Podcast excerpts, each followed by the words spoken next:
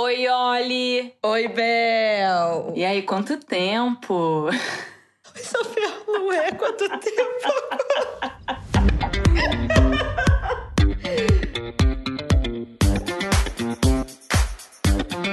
Esse é o High Low, o podcast sobre os altos e baixos da moda. O meu nome é Olivia Merchior e eu sou Isabel Junqueira. Oi, olha, que saudades de você! Nossa, Isabel, nem adianta fingir que a gente não tem se falado essa todas as nossas férias. É, nós, é a gente se fala diariamente. é, mas nesse mês que a gente esteve ausente, é, a produção tava a toda, né? Todo vapor para a terceira temporada, que vem muito, muito especial. Muita coisa aconteceu nesse tempo, né, Isabel? O pessoal acha que a gente ver, vai pra é, praia durante as férias, né? Não, gente. É muita produção, pré-produção, pós-produção para fazer com que finalmente para que finalmente esse podcast se, se torne profissional. E aí a gente, a gente reformulou o site, que acho que tá bem mais fácil, né, de navegar para ver as referências. Vocês podem deixar comentários. É, a gente é, botou uma estrutura gente... de blog, né, para facilitar. E agora a gente está até então a gente estava no Apple Podcasts e no Spotify, agora a gente está no Stitcher, no Anchor. No YouTube. Somos youtubers agora. Por enquanto, a gente, a gente botou todos os episódios lá para quem tem o hábito, né, de, de YouTube. E quem, mas quem sabe, olha, que nem a, a Oprah, ela é famosa por isso. Você tem que manifestar o seu desejo pro universo. Então, tô manifestando aqui esse desejo da gente começar a fazer vídeo também. É, eu tô achando que pode complicar um pouco as coisas, mas muita gente já pediu, né? Eu acho que assim, é quando começa a dar não, certo, e, a gente acha outra sarna para se coçar, né, Isabel? Não, mas esse, esse podcast, assim, a Gênese começou os nossos vídeos no YouTube pro meu canal, né? Então acho que seria.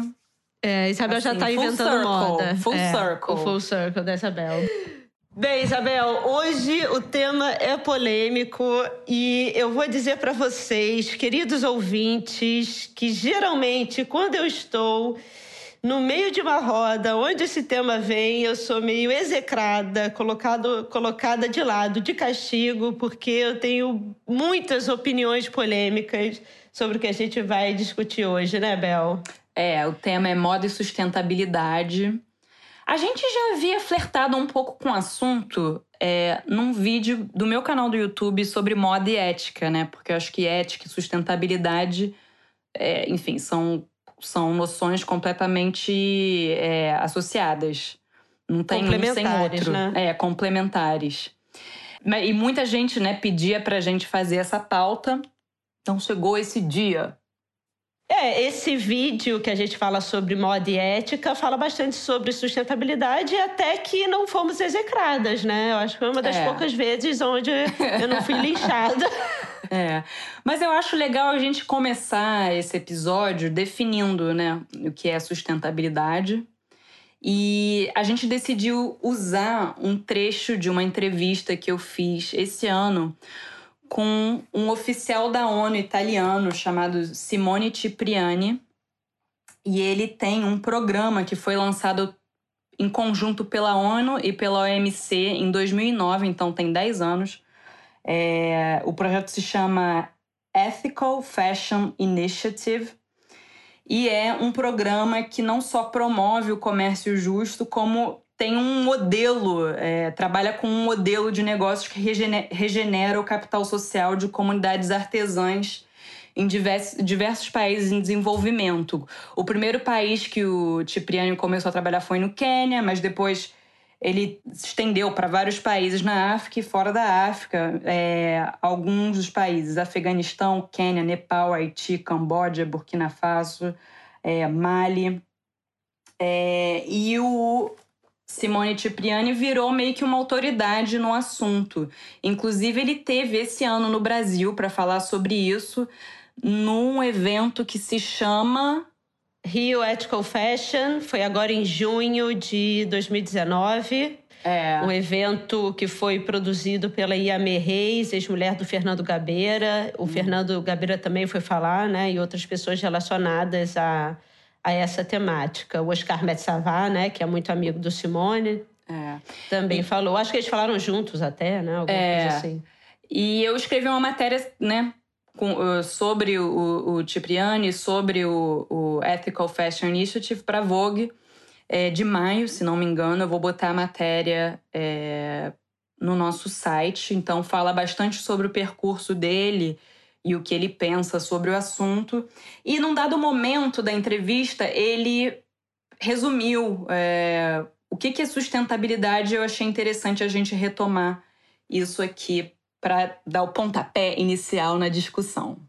E eu acho essencial que a gente consiga definir o que é sustentabilidade, porque a gente vem vivendo essa doença, né, que quando as palavras são sequestradas, né, pela mídia, e sustentabilidade é uma delas. Parece que virou uma pauta onde todo mundo aplaude, mas o que a gente tem visto é que a maioria das pessoas que que vem com essa pergunta mal sabe definir o que que é a palavra, né? É. Então, é, a entre... olha só, só, um, só um, uma pequena observação. A entrevista foi toda em inglês e a gente traduziu esse pedacinho e tá no nosso site. Então, para quem não, não tá com o inglês em dia, é só ir lá é, no nosso site para acompanhar. Mas a gente vai retomar também o que ele, o que ele falou.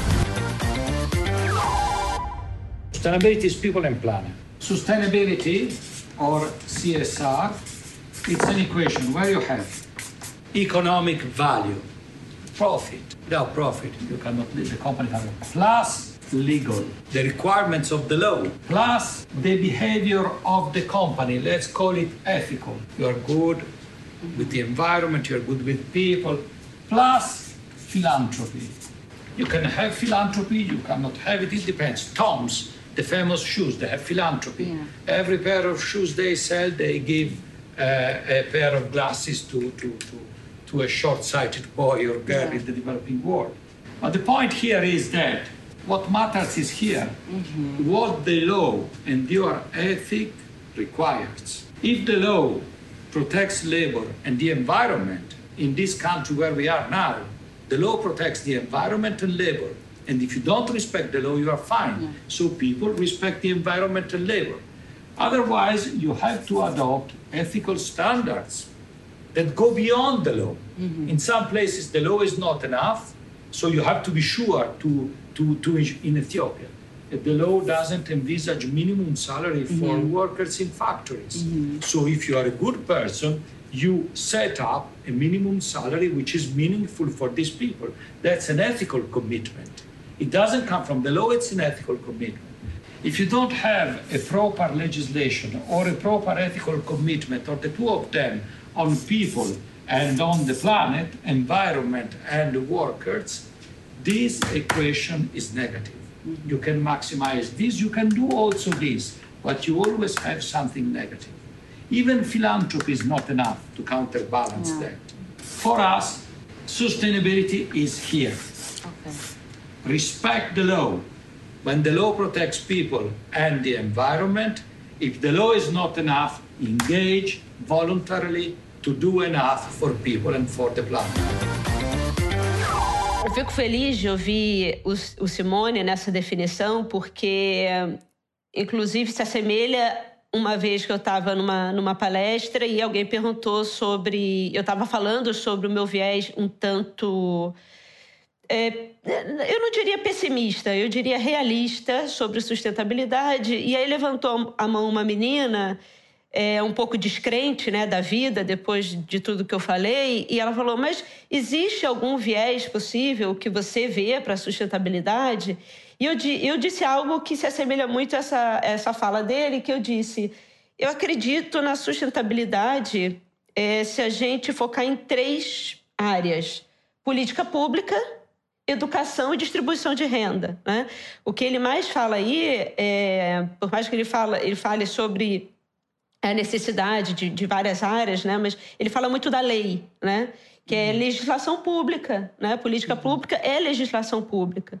Então, eu acho que a minha principal crítica, além do entendimento do que são os processos realmente sustentáveis e o sequestro dessa pauta da sustentabilidade pelas organizações, pelas, pelas grandes empresas para trabalhar, na verdade, no discurso marqueteiro, né? É. Eu sempre falo que se não houver uma, um direcionamento de política pública e de lei né, para estabelecer os parâmetros e, e dar um, uma e dar limite, né? A forma com que certas coisas são produzidas, incluindo a relação com o meio ambiente e também a relação com o ser humano, com os trabalhadores. Se você não der condições para uma pessoa é, ter uma vida minimamente digna, né? E se você não não não frear, né? A, a, a extração né, das coisas e também se você não criar sistemas de, de coleta de lixo decente, a gente é muito difícil a gente pela moda conseguir realmente ter algum impacto, né? Porque o que eu falo é, aqui no Brasil, a gente tem um problema de descarte de pilha. É. Uma coisa simples, né? Pilha, bateria, né? É, e aí eu pergunto para as pessoas, mas aonde você está jogando a sua pilha? E isso, obviamente, eu estou falando das áreas, né? De talvez umas áreas mais abastadas da Zona Sul, aonde uhum. teoricamente, e isso eu falo muito teoricamente, as pessoas já separam lixo porque existe coleta seletiva, né? Uhum. O que também é, é, um, é, um, é um lugar muito embaçado, né? Você saber se realmente o lixo que você está é, separando para onde ele está indo, se ele está sendo recolhido de uma forma direita no seu prédio, né, ou no, na uhum. sua casa. E aí, quando para o, o, carro da, da coleta né, de lixo, se aquilo não está virando tudo a mesma coisa, porque o que parece muitas vezes é isso. Né? Então, qual, qual é a, a legislação e qual é a supervisão que existe né, nesse, nesse transporte do, do lixo reciclado e orgânico. Porque, sinceramente, para mim, ainda parece muito dúbio quando. quando está dentro da minha casa está funcionando, mas quando vai para o espaço público, eu não, não consigo mais ter certeza do que está acontecendo. Mas especificamente pilha, né, que é altamente tóxica, né, pilha e baterias, né, porque elas têm os metais pesados que entram no meio ambiente, na verdade poluem os lençóis freáticos, que poluem os peixes e que poluem o nosso corpo, né, porque vão é. desde para as plantas que acabam sendo intoxicadas com metal, com metal pesado. E isso é um dos grandes. É, é é, agentes, né, inclusive do desenvolvimento de câncer e de diversas outras doenças que acontecem no uhum. nosso corpo, né?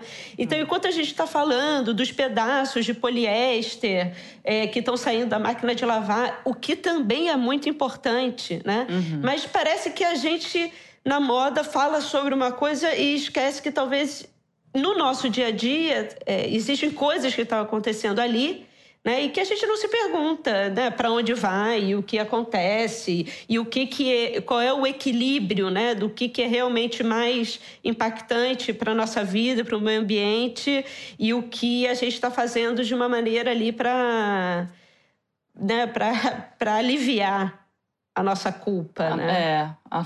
Uma coisa que eu achei interessante na entrevista, bom, a gente só botei esse trechinho, mas é porque geralmente a gente sempre também liga a sustentabilidade. A gente, o grande vilão pra gente é fast fashion, né?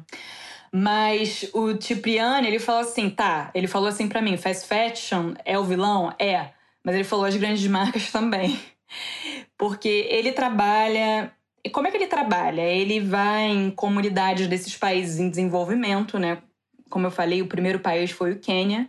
Ele encontra esses artesãos sempre em situações surreais e o que, que ele vai fazer? Ele vai organizar tudo em cooperativa. Como o, o, o Cipriani ele tinha muito contato na moda quando ele trabalhava, porque antigamente, antes dele começar a trabalhar para esses artesãos desses países, ele trabalhava para as grandes marcas, porque ele trabalhava primeiro numa empresa é, que produzia calçado e, é, na Itália, né, e uma outra que produzia couro. Então ele meio que mudou de lado. Então ele tinha contatos na moda para fazer encomenda, né, para esses artesãos. E aí, com esse dinheiro que ele conseguia, que, a, que essas marcas davam, esse, esse avanço, né, ele conseguia mais ou menos organizar. E aos poucos ele ia construindo fábricas, comprando bom, boas máquinas, né, e aos poucos dando dignidade e formalidade ao trabalho desses, desses artesãos. E aí ele ficava me contando umas histórias surreais, né, de como a coisa se passava, mas ele falou assim: para mim o pior não foi morar lá na favela, no Quênia, organizar essas, essa loucura. Para mim o maior desafio é lidar com as marcas de luxo. Que não, que não tem de, de, de temporada para temporada, não tem nenhuma fidelidade, é, vai mudando de forne, fornecedor. E, e, os artesãos são muito mais é, reliable, né? São muito mais confiáveis do que as marcas de luxo. É, eu, eu acho que sempre quando eu falo sobre ética, e, eu, e como você disse, sustentabilidade tem, tem tudo a ver com isso eu me questiono quando empresas se tornam esses conglomerados gigantescos, é. né? E tem é, esse lucro anual tão é. gigantesco, é, né? tanto Porque... que tanto que dois dos, dos, dos homens mais ricos do mundo é o dono da Zara e o dono da LVMH, né? É, então, assim, eu acho que a base desse alto lucro, né, é muito simples. É você fazer algo que não te custa tanto e você conseguir vendê-lo por um valor percebido e agregado que faça você ter uma margem de lucro muito alta, né? E quando você tem grandes empresas, né, essas empresas que são os grandes expoentes do capitalismo e mais uma vez, eu não estou aqui querendo ser a comunista, né? Não tem nada a ver com isso. Mas eu acho que é interessante a gente pensar que a ética do mercado e de grandes empresas, de principalmente de capital aberto, é lucro. Né? É. Você tem que dar lucro. Né? E você tem, quanto mais você der lucro, mais aplaudida você é mundialmente e mais poder você tem. Né? Quando o, o próprio Simone ele fala sobre sustentabilidade, e também eu ouvi hoje o podcast do Business of Fashion com o Sebastian Kopp, da, o parceiro do, do, do François na, no Veja, né? no, no tênis, né? Veja. É, é, no Brasil chama Ver, eu acho. Ah, é, Ver. É...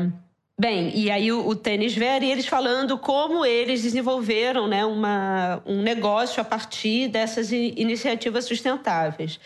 E aí, por exemplo, uma coisa que ele diz é que, que eles começaram a operar numa gestão de fair trade. Né? Fair trade, uhum. por exemplo, é você não pagar o preço mínimo, não, não apertar o seu fornecedor, sabendo é. que é um fornecedor que trabalha com uma matéria-prima que você sustentável, né? Que é que não é a, a é, não tem grande volume no mercado, você está tratando com com artesãos ali pequenos e tal, e ao invés de você apertá-los, o fair trade é muitas vezes você inclusive pagar mais, né, uhum. do que o mercado comum, mas porque você quer que aquelas pessoas tenham uma qualidade de vida e que elas continuem existindo, né, uhum. para para fazerem parte da sua cadeia.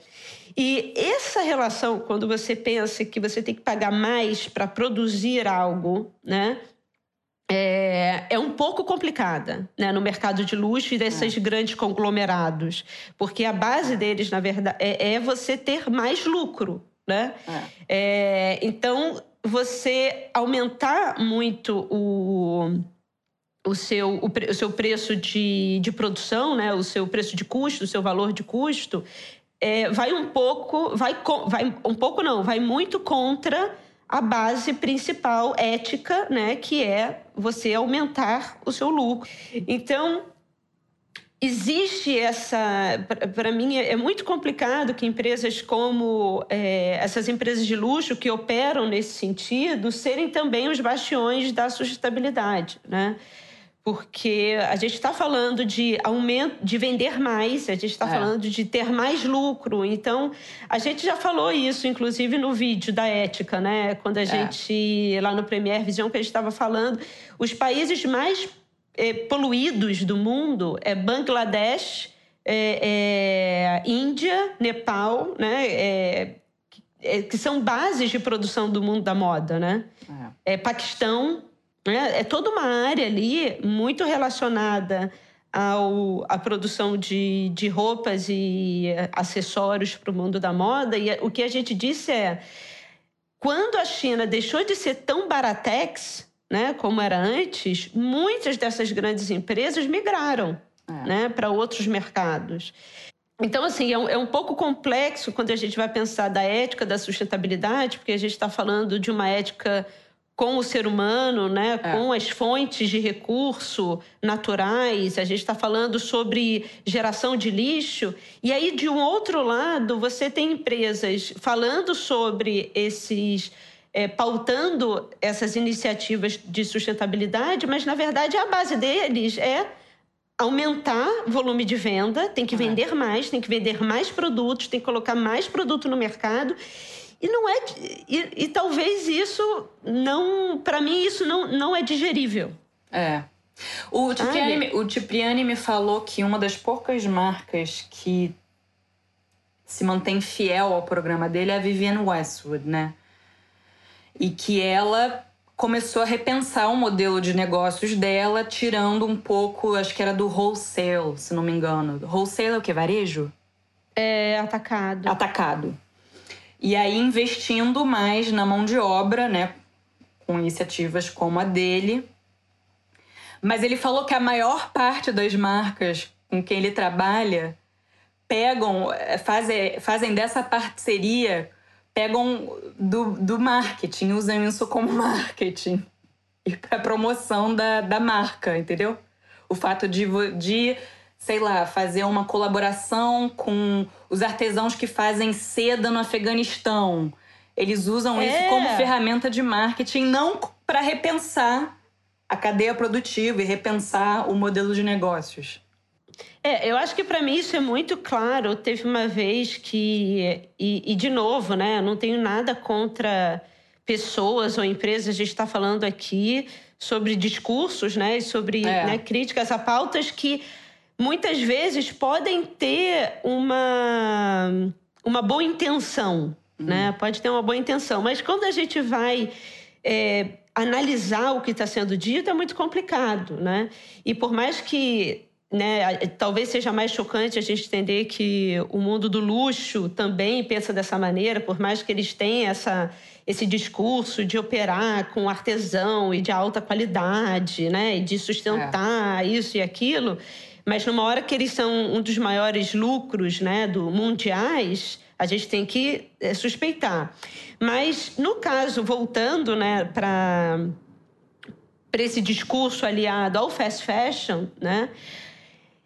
É, eu acho que a gente começa a entender algumas boas intenções, mas, tão, mas que são completamente distorcidas quando, por exemplo, a CIA, o CEO da CIA, um cara chamado Paulo Correia, a gente vai deixar até nas nossas referências, é, em 2016 ele deu uma entrevista para o Estadão porque a CIA entrou muito né, nesse discurso da sustentabilidade. E eles diziam que até 2020 eles queriam usar só algodão orgânico na sua cadeia.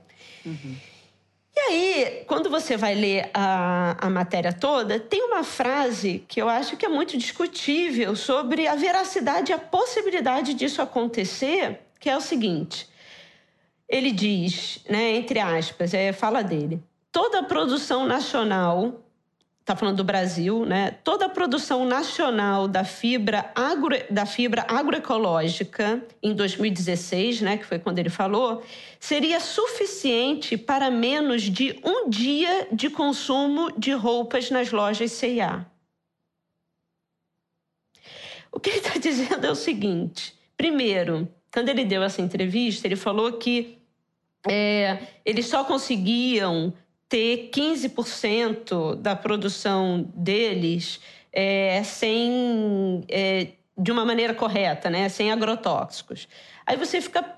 Aí você vai para o outro lado, você fala, ué. É. Mas então ele está falando que 85 é cheio de pesticida e agrotóxico é. e está deixando o agricultor com câncer e com problemas de saúde. É isso que ele está é. dizendo, né? Ele está, olha, 15 é do bem, mas na verdade o que ele está dizendo é que 85 é, é do Exatamente. mal, né? É, e como e se depois... sustentabilidade fosse só algodão orgânico também, né? E, as, né, e não as pessoas que estão lá sendo mortas por pesticida, é. porque ele precisa de um alto volume, né? Ele precisa, é. na verdade, de um volume, ou seja, é, de venda que seja algodão orgânico, que a produção anual não é compatível com um dia de venda na loja.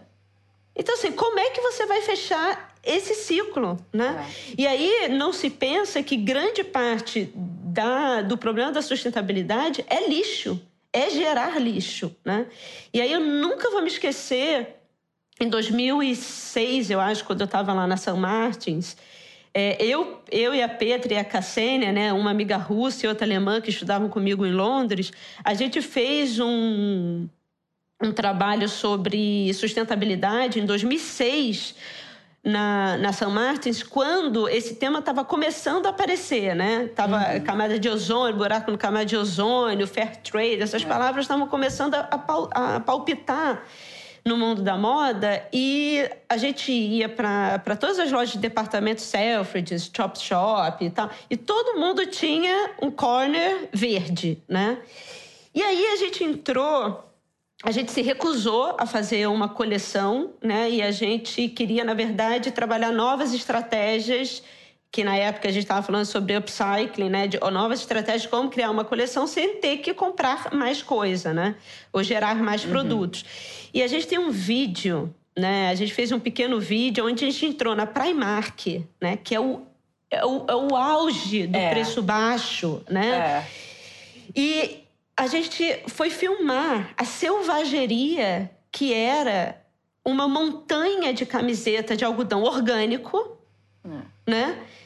vendida a dois pounds e, as, e, e, um monte de roupa no chão. E as pessoas pegando ali, e, e, entendeu? E jogando, porque era volume. Aquilo, aquilo praticamente já parecia uma montanha de lixo. E era o que ia se destinar, talvez, em dois meses, três meses, pela qualidade. Né? Então, mesmo sendo algodão orgânico, o que a CIA está dizendo aí é que ela gera um volume de roupa né? Né, a um preço baixo, né, mas é, um, é uma quantidade de, que, que, que põe em questão a sua própria intenção de, de, se, de ser sustentável. Né? Será que a gente fala de um caso recente no Brasil, a loja 3? É, a loja 3 também, Eu, né? É. Que, enfim, não é uma loja de fast fashion, né? Eu, eu nem conhecia, para falar a verdade, essa marca. Acho que ela tinha quatro, tem ou tinha quatro lojas, né? Mas que meio que apostava nesse discurso, né? Ela se define, define como uma marca de roupas com essência colaborativa, que busca incentivar e compartilhar talento e criatividade. Na etiqueta tem a foto da costureira, né? E é, acabou, essa marca acabou no centro de um inquérito pelo Ministério Público, né, com, com denúncias de racismo, gordofobia, condições de trabalho. Uh, Análogas a escravas, é. né? E tal. Mas assim, independente, sinceramente para mim, independente se é, eu não vou fazer um julgamento porque eu não sou tribunal, então assim, eu é. não sei realmente o que, que aconteceu, mas Sempre me, me cria uma suspeita, uma pulga na orelha, quando eu vejo um tag com a cara de uma costureira, de alguém, é. né? Para a loja falar como ela é boazinha. Né? Eu, eu sempre acredito que as pessoas que realmente estão trabalhando de uma forma decente são as pessoas que não estão usando isso como seu auto-marketing. É. Porque elas são, né? Porque elas não entendem isso como algo não diferente precisam, que está é, sendo feito. Não se vender desse jeito.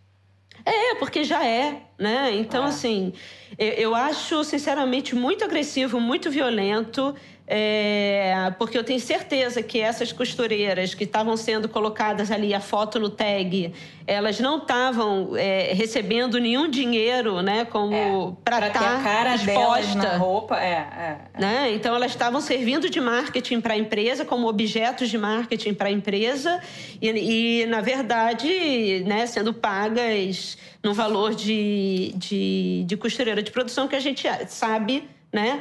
Que é muito baixo hoje em dia no Brasil, né? É, os, os, né, a galera de produção reclama que é muito alto por causa do, do imposto e tal, e, mas no final, assim, vendo o contra-cheque das costureiras, a gente sabe o quanto é, é, é mal remunerada essa, essa, essa relação de trabalho, né? O que volta também à ideia da legislação, quando a gente vê o, a China, quando ela começou a se, se legislar e aumentar, né, por pressão popular, a, a, o seu salário mínimo, né, e, as, e a relação de trabalho dentro da indústria da moda, muitas empresas começaram a migrar para países sem legislação, né, porque ah. essa a política pública mais uma vez diretamente relacionada à possibilidade dos países serem mais sustentáveis, né, terem uma relação de trabalho mais saudável, né. Mas eu também queria. O que eu queria trazer também, e esse tem sido a parte né, nos últimos tempos que eu, que eu venho falando, assim, as pessoas abrem o olho falando, ai, que absurdo e tal, porque você é negativa e está indo contra a sustentabilidade, né? Porque parece toda vez que você vai pensar, falando assim, olha só, gente, será que a coisa é tão assim, é, é você comprar um, um tecido que vai resolver o problema? Será que é, é você separando o lixo da sua empresa é o que vai é só isso que vai resolver o problema? Ou será que né, o problema é um pouco além disso, né? E aí eu tenho trazido desde o final do ano passado, quando foi publicado no New York Times o texto da Vanessa Friedman, né, que a gente ah, vira e mexe sim. cita aqui é uma, uma jornalista inglesa é, muito, né, que a gente gosta muito, muito embasada, com muitos anos no mercado. Não, quem, quem escuta a gente, a gente cita ela quase todo Toda episódio, hora. né? É, é. é, We Love, We Coração Vanessa Vanessinha. Bem, e Vanessinha, né, no final do ano passado, publicou uma matéria chamada The Biggest Fake News in Fashion. Né? É... A maior fake news é, sobre a moda. É a maior farsa, né? A maior farsa da moda.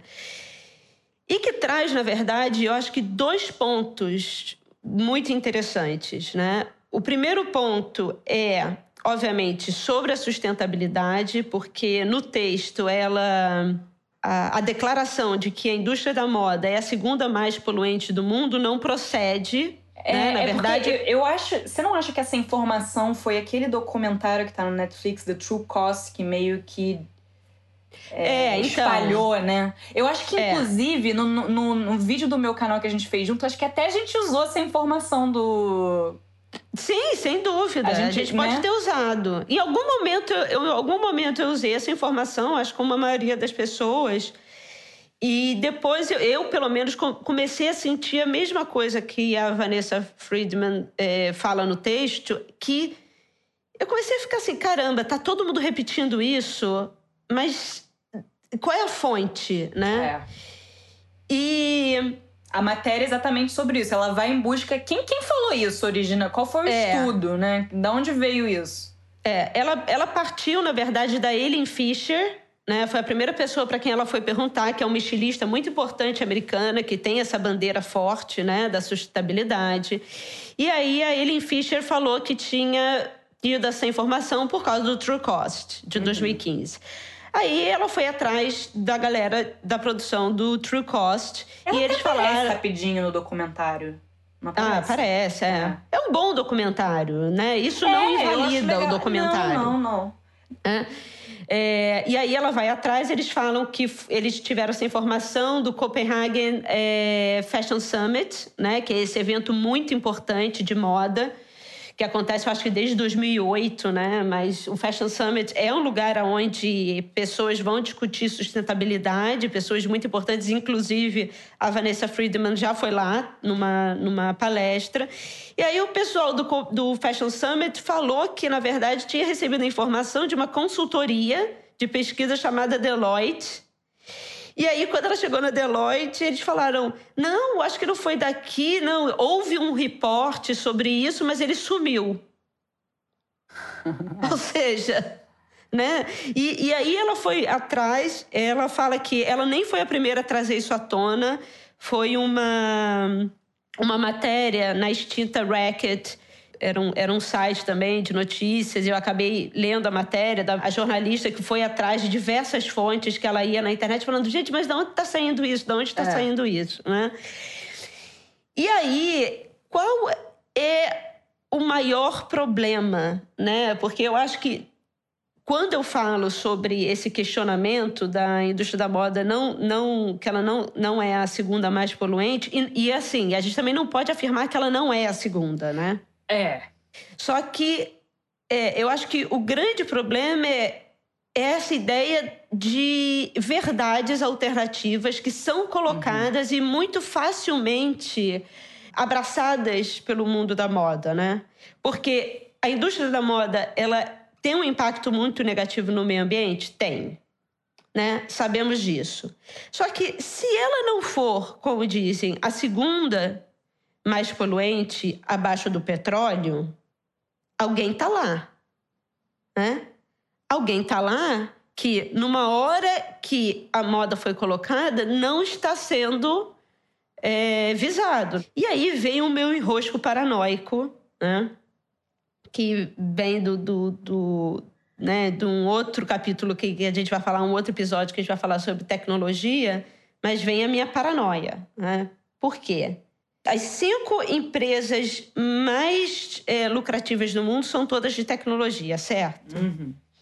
A base da tecnologia, né, do, dos materiais de tecnologia, é plástico ou metal, certo? Né? Plástico vem de petróleo e o metal vem de mineração. E o e-waste, né, na verdade, os, os artefatos tecnológicos gerais, de, é, geral, eles têm essa essa indicação dessas empresas da, de, de, de, da obsolescência, né? Eles, uhum. eles têm que fazer obsoleto o quanto antes, porque é para você trocar o seu celular e ter o iPhone 10 e ter o iPhone 11 e você sempre trocar. E aí, o que, que você faz com esse celular, né? Ele entra no mercado, obviamente, de resale, né? Que ele vai passando para pessoas que têm menos interesse em ter o iPhone do momento, mas chega numa hora, né? Que esse estímulo à troca o tempo inteiro é, vai chegar numa hora do descarte, né? E aí, quando, e aí, quando você pensa nisso e você vai procurar muitas vezes na internet, que são esses espaços dominados por essas grandes empresas, você não encontra muita coisa. Olha a loucura. Pode ser paranoia minha, sim. Mas assim, é, da mesma forma, quando eu, eu, eu, eu um, challenge, um desafio para vocês, tá, ouvintes, co tenta colocar no Google como é, é, é, trabalhar a comunicação da minha empresa fora das redes sociais. É. Não existe, não retorna. O algoritmo não volta. Não existe esse artigo. Para as redes sociais, não importa se você gosta delas ou não. O que importa é que você esteja lá. Você esteja lá. Então ele tem que criar na sua cabeça uma, uma, uma verdade de que não existe vida fora das redes sociais. A mesma coisa sobre a sustentabilidade.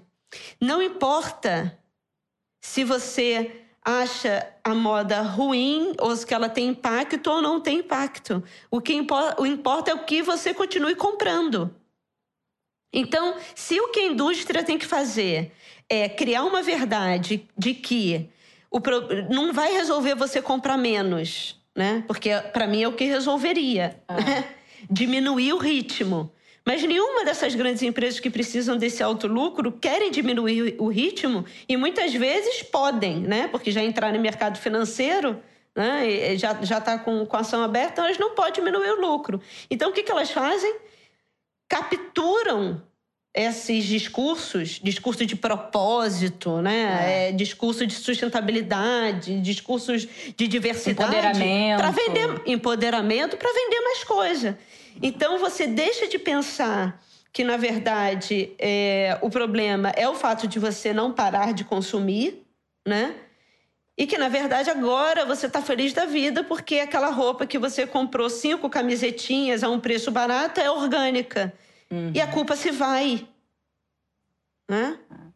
E aí, e aí, por exemplo, esse, essa matéria da, da Vanessa Friedman, falando sobre o fake news, essa criação de verdade, é, que, na, que essa criação de verdade são muito convenientes à indústria e, e, e, o volume de produção, essa matéria dela não vigora. É. Agora, na hora que você coloca uma verdade que, que é bem casada né, aos interesses da indústria, aí vigora. Não, Aí...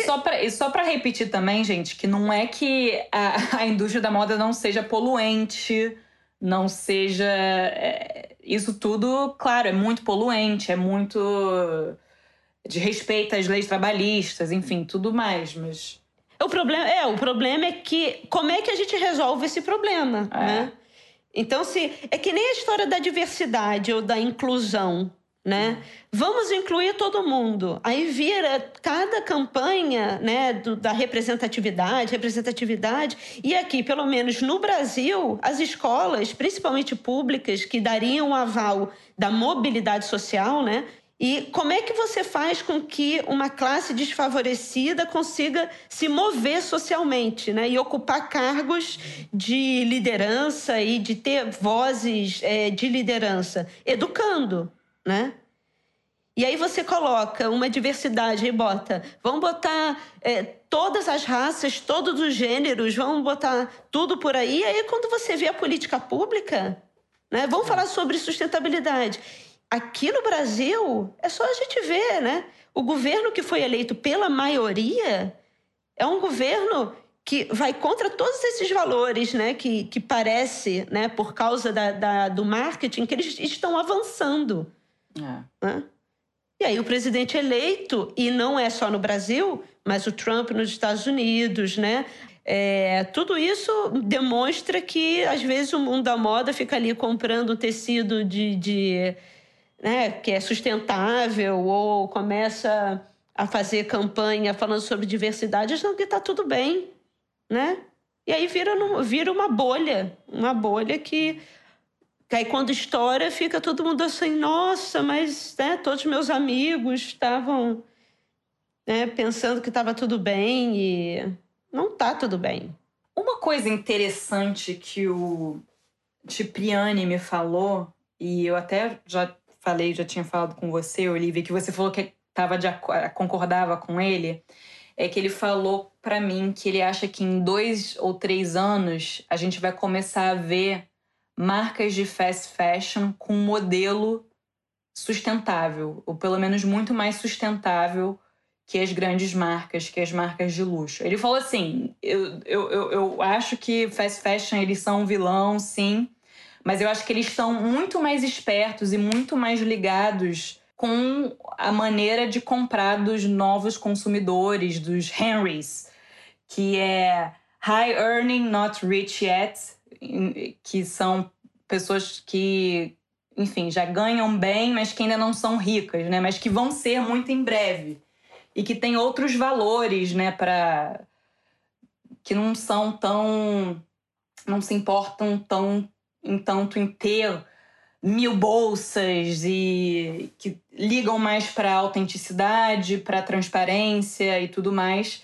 E as marcas de fast fashion têm muito mais logística, são muito mais ágeis para fazer mudanças. Ele me falou que acha que vai ter sempre que boa parte dessas marcas de fast fashion vão continuar num buraco, sei lá, Primark, essas que querem ser a mais barata a todo custo, mas ele acha que parte vai, vai conseguir evoluir muito mais do que as marcas de luxo que querem sempre é, enfiar a goela abaixo do consumidor, seja através de, sei lá, é, estrelas, é, na, atrizes e pessoas famosas estrelando campanhas. É, Enfim, e, e eu perguntei mil vezes, mas assim, peraí, não faz sentido, não faz sentido. Mas depois eu acho que faz sentido.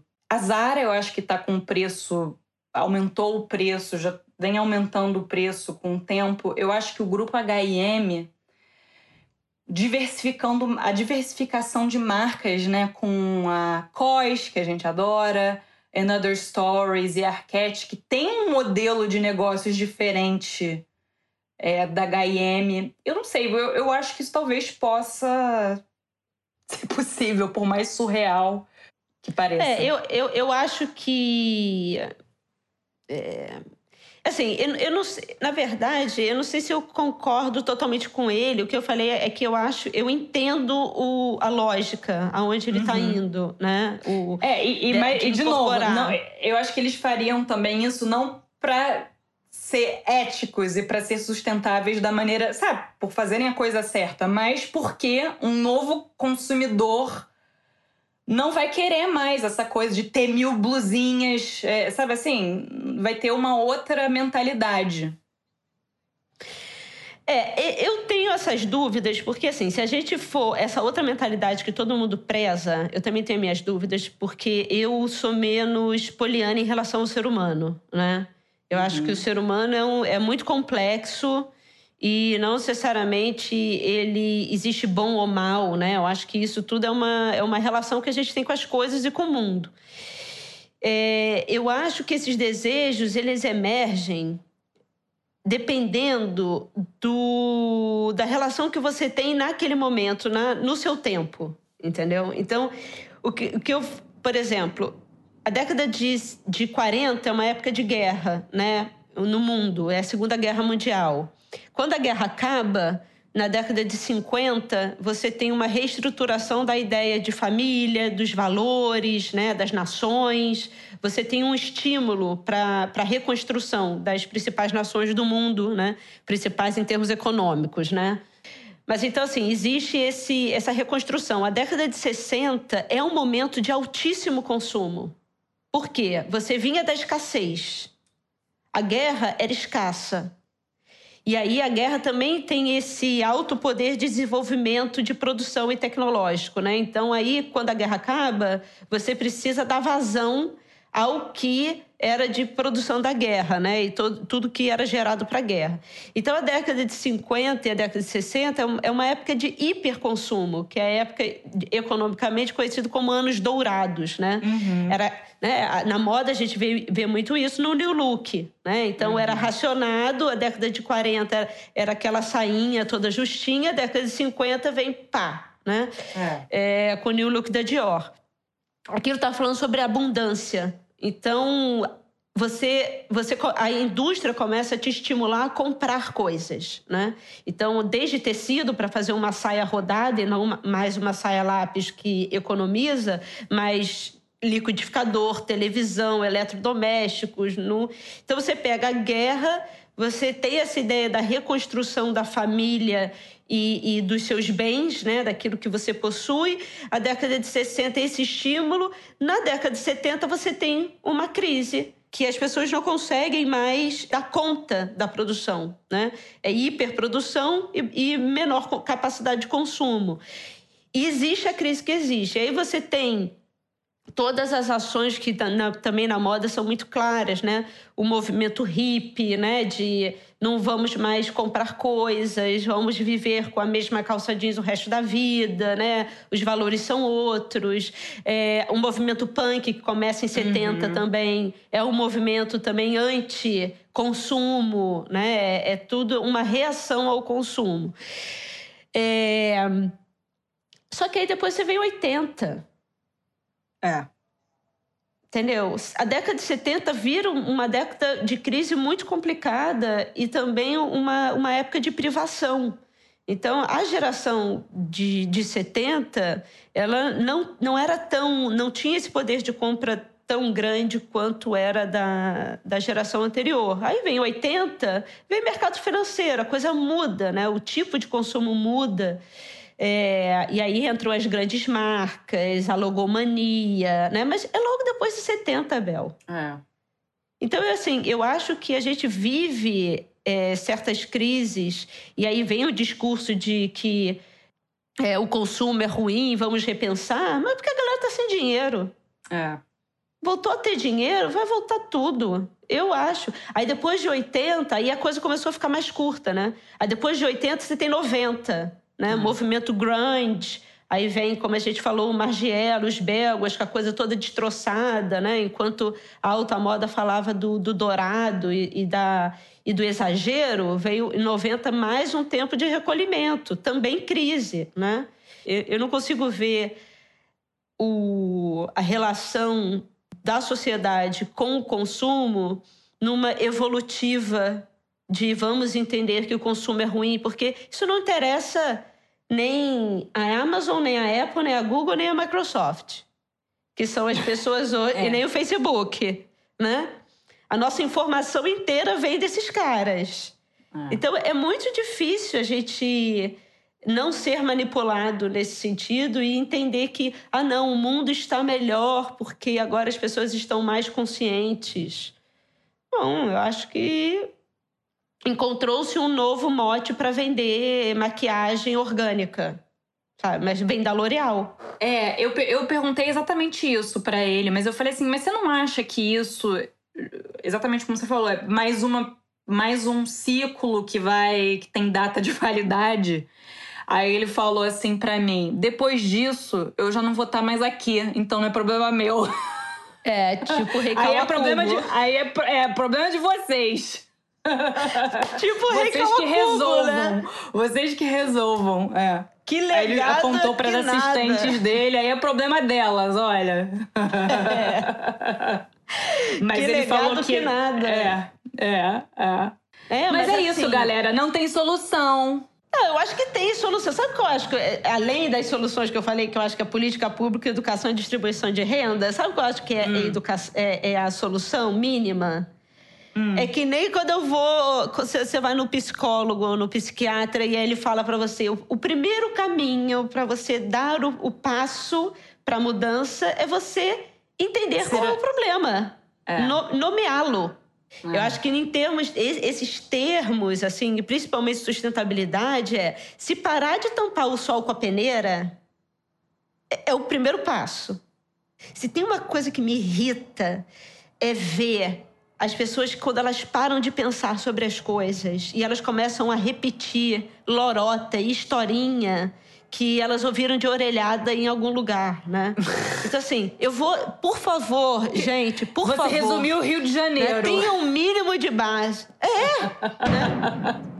Aí você termina de falar alguma coisa, sempre levanta uma pessoa perguntando a coisa de sempre, porque ela acha que ela vai ser aplaudida porque ela falou o nome sustentabilidade. Aí você pergunta, mas gata, mas sustentabilidade é o que para você? E a pessoa não sabe responder, sabe?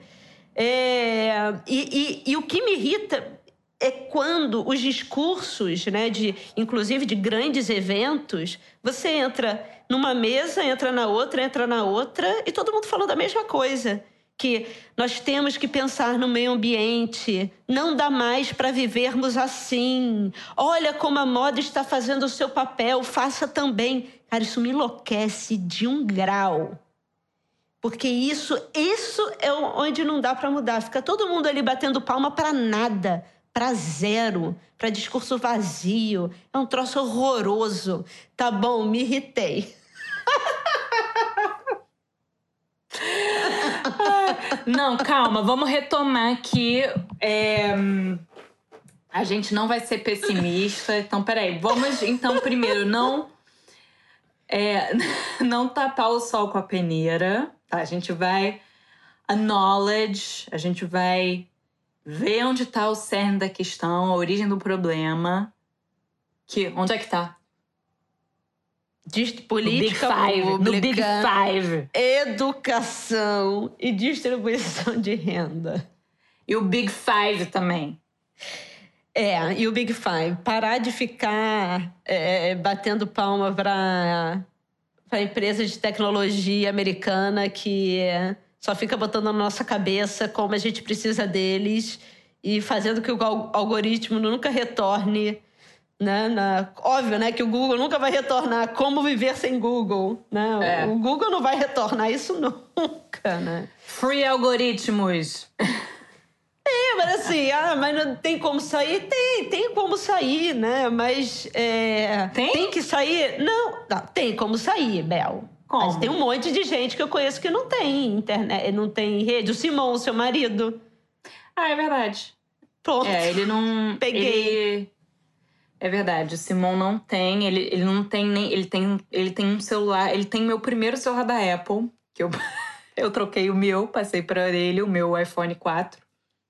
Que ele usa até hoje, assim, com a tela já caiu no chão. Mas tá lá, tá lá, o celular de guerra e ele não tem chip com internet.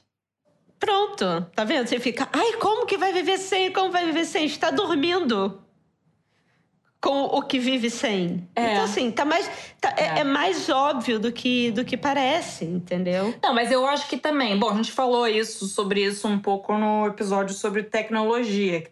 E aí, galera, vocês estão odiando a gente? Cadê o tomate? Cadê o to... Tá vendo? Bom, a gente, quer Ainda- a gente quer saber o que vocês acham, se vocês concordam com a gente, discordam. Eu acho que É. por último eu só queria, talvez, uma pergunta que sempre me fazem e eu ia trazer aqui. Assim, se você for procurar coisas na internet, dependendo, você, vai encontrar eh, respostas diversas para as mesmas questões, né? E uma delas é sobre quais são as indústrias mais poluentes, porque depende do índice, né? É. A gente tem poluição de água, de ar, é, a gente tem poluição é, radioativa, É. a gente tem a poluição porque a indústria que produz mais lixo, a gente tem é, poluição por causa de extração, a gente tem vários tipos de poluição. Mas tem, a gente vai deixar, por exemplo, um, um site lá nas referências que fala sobre um índice, né? Porque dependendo do índice, você vai ter diferentes respostas, né? Mas tem um índice que eu acho interessante que chama DALI, que é Disability Adju- Adjusted Life Years, né? Que é, é um índice criado na década de 90 que ele tenta mensurar a baixa quantos anos a menos de vida a população acaba tendo de acordo com o impacto de uma indústria, né? E essa indústria, o impacto dela não num único sentido, mas eles levam em consideração poluição sonora, estresse, é, aí tem vários tipos de, de impactos ambientais relacionados à indústria. E o DALI é isso. Quantos anos de vida essa, essa, esse ramo de produção industrial está tirando da, da vida da, da humanidade, né? E aí o primeiro, né, pasmem, é bateria de carro. O segundo é mineração, né? O terceiro é fundição, fundição de metais no geral. O quarto é o primeiro meramente relacionado à moda, que é curtume, né? Que usa que Couro, né? usa couro, que usa muito cromocês, material pesado, que infiltra tanto na água quanto no solo e tal, pá, pá. É. Só que quando você É, pensa mas em couro não é exclusivo da moda, né? quantas É. coisas, né? A gente tem relacionados a, a- ao trabalho com couro. Aí, talvez pelo Dali, a gente já teria a indústria da moda resvalando em quarto É. lugar e mesmo assim tendo curtume. É uma loucura.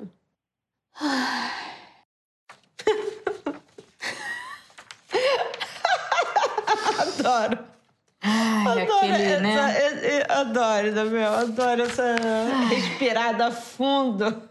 Então tá, então vou ali juntar todas as minhas pilhas. Na França, você tem onde botar sua Tem, pilha, Isabel? tem. Em todo, em farmácia, quase toda farmácia tem, supermercado, você junta e leva lá. Pronto, tá vendo? Aqui não tem. É. Como é que faz, então, no Brasil? Não, tem um lugar, assim, a, o- a rede Pão de Açúcar aqui, por exemplo, no Rio de Janeiro, ela se predispôs, né, a, a- a colocar o- umas latas de pilha. Mas aí você vai no Pão de Açúcar jogar, tem um cachorro quente, meia lata de coca, né, um frango, uma, uma, uma asinha de frango, e aí você se pergunta, né? É. Entendeu? É por isso que eu falo, tem que ter política pública, sim. Mas se não tiver distribuição de renda e educação, como é que você faz as pessoas entenderem que aquilo realmente vai gerar algum impacto na vida delas e aquilo é melhor para o mundo, né? É. Se você está aí tendo, né, num corre desesperado, sem dormir direito, sem comer direito, sem ter dinheiro para nada, você vai jogar pilha? Foda-se a pilha. É. Hã? Nossa, aqui na reunião de condomínio no meu prédio, a gente está decidindo se vai botar uma, um negócio de compostagem. Olha só, isso que eu falo, isso é high Ó. luxo, entendeu? Ó. No momento então, que você está discutindo a, a, a, compostagem, na hora que você já está discutindo a compostagem, é o que dá tudo certo, meu amor. Agora, tem é... certos lugares que não dá nem para começar a falar sobre compostagem, sabe? É. Não tem, não, não tem, né? Porque a opção é não tem, não tem coleta de lixo, a opção é jogar lixo no rio, fazer uma montanha. É. Né? São realidades muito diferentes. É uma loucura.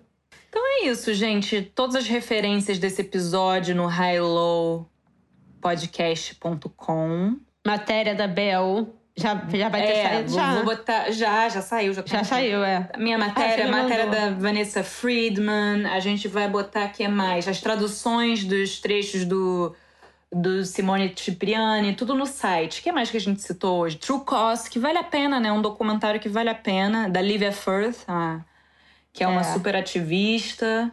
Mulher do Colin Firth. Mulher do Colin Firth. E a gente adoraria saber o que vocês acharam desse episódio, se vocês com o que vocês concordam, se vocês discordam, se vocês querem jogar tomate. É, mas a gente adora uma crítica, tá? É, Já gosto, falamos sobre isso. É. Pode vir que críticas faz um molho de tomate. A gente faz um molho de tomate tranquilo. Um beijo, olha, até a próxima semana. Um beijo, Bel. Tchau.